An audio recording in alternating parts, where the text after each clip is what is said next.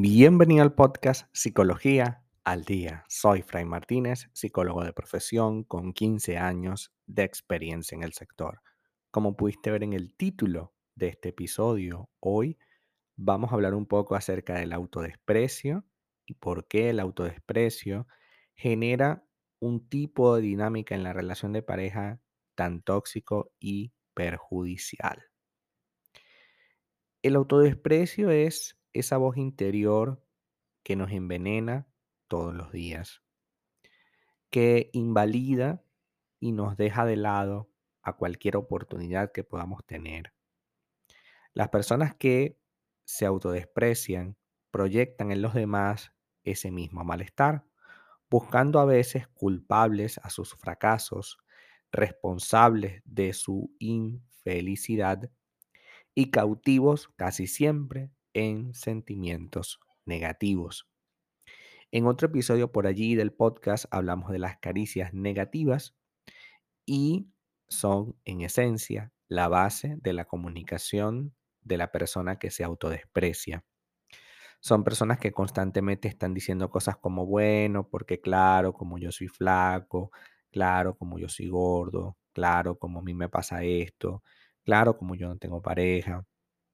Es decir, nada les satisface, ¿no? Si están solteros no les gusta, si están con pareja no les gusta. Lo cierto es que se viven odiándose constantemente. Constantemente. es un compartir realmente tóxico con esta persona y que por supuesto llega un punto en el que prácticamente sea inviable estar a su lado, porque qué difícil estar con alguien que prácticamente no se valora y no solamente eso, sino que a través de esa rumiación tóxica, de ese constante comunicarse a través de eso, a través de la descalificación personal, llega un punto en el que, por supuesto, no tiene sentido estar a su lado, ¿no? El autodesprecio entonces es una de las realidades más complicadas para lidiar en pareja. Se trata entonces de un estado en el que la persona refuerza constantemente su sentido de eh, invalidez, inutilidad, que refuerza constantemente su culpa, más no su responsabilidad y mucho menos la toma de decisiones. Es, en esencia, una visión negativa y pesimista de sí misma y, por supuesto, va generando a su vez un elevado desprecio.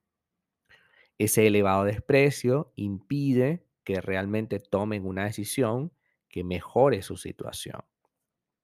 Porque estamos definidos que si tú tienes un problema de obesidad, yendo al médico, haciendo ejercicio, tomando alguna cosa, pudieras mejorar esta situación. Cierto que todos tenemos una tendencia y probablemente tú tengas una tendencia a engordar, lo que hace que bajar de peso 40 kilos no sea viable. Eso lo sabemos. Pero despreciarte por tu esencia, por lo que eres, por lo que haces, es sin duda algo sumamente perjudicial para ti y que comúnmente hacemos en este tipo de dinámica. Es una dinámica en la que el peso del arrepentimiento y la oportunidad perdida es tan superior que la experiencia que vivan nueva no les va a hacer sentir bien. Es decir, como ellos se equivocaron en el pasado porque hicieron X cantidad de cosas, entonces hoy están con el peso de aquello que no hicieron a tiempo, ¿no?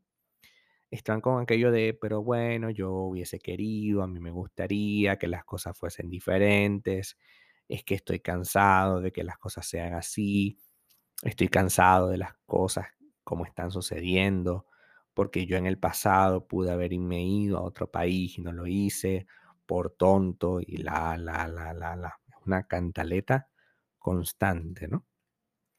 Por supuesto, el autodesprecio tiene que ver con la baja autoestima, porque no puede crecer ningún sentimiento si no existe amor propio.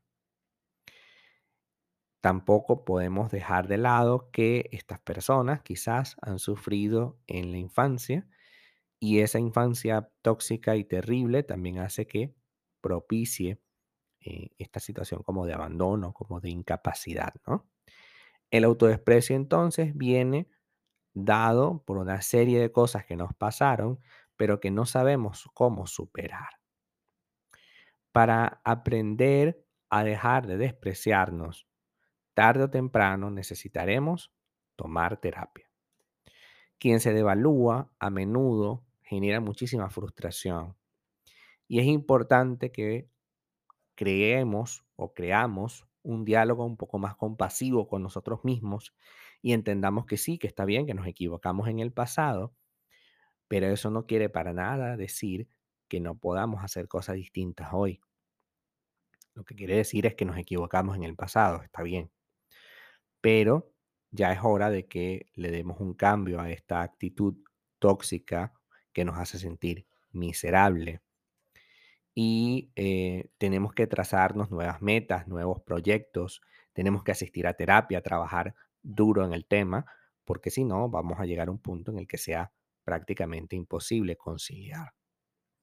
Entender que para conciliarnos, para reconciliarnos, es necesario tratarnos con más compasión, con más amor.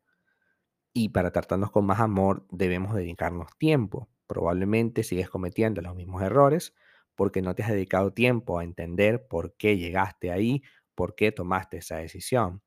Y más allá de buscar un culpable, es necesario buscar una solución. ¿De qué te sirve responsabilizarte si no tomas una decisión para mejorarlo?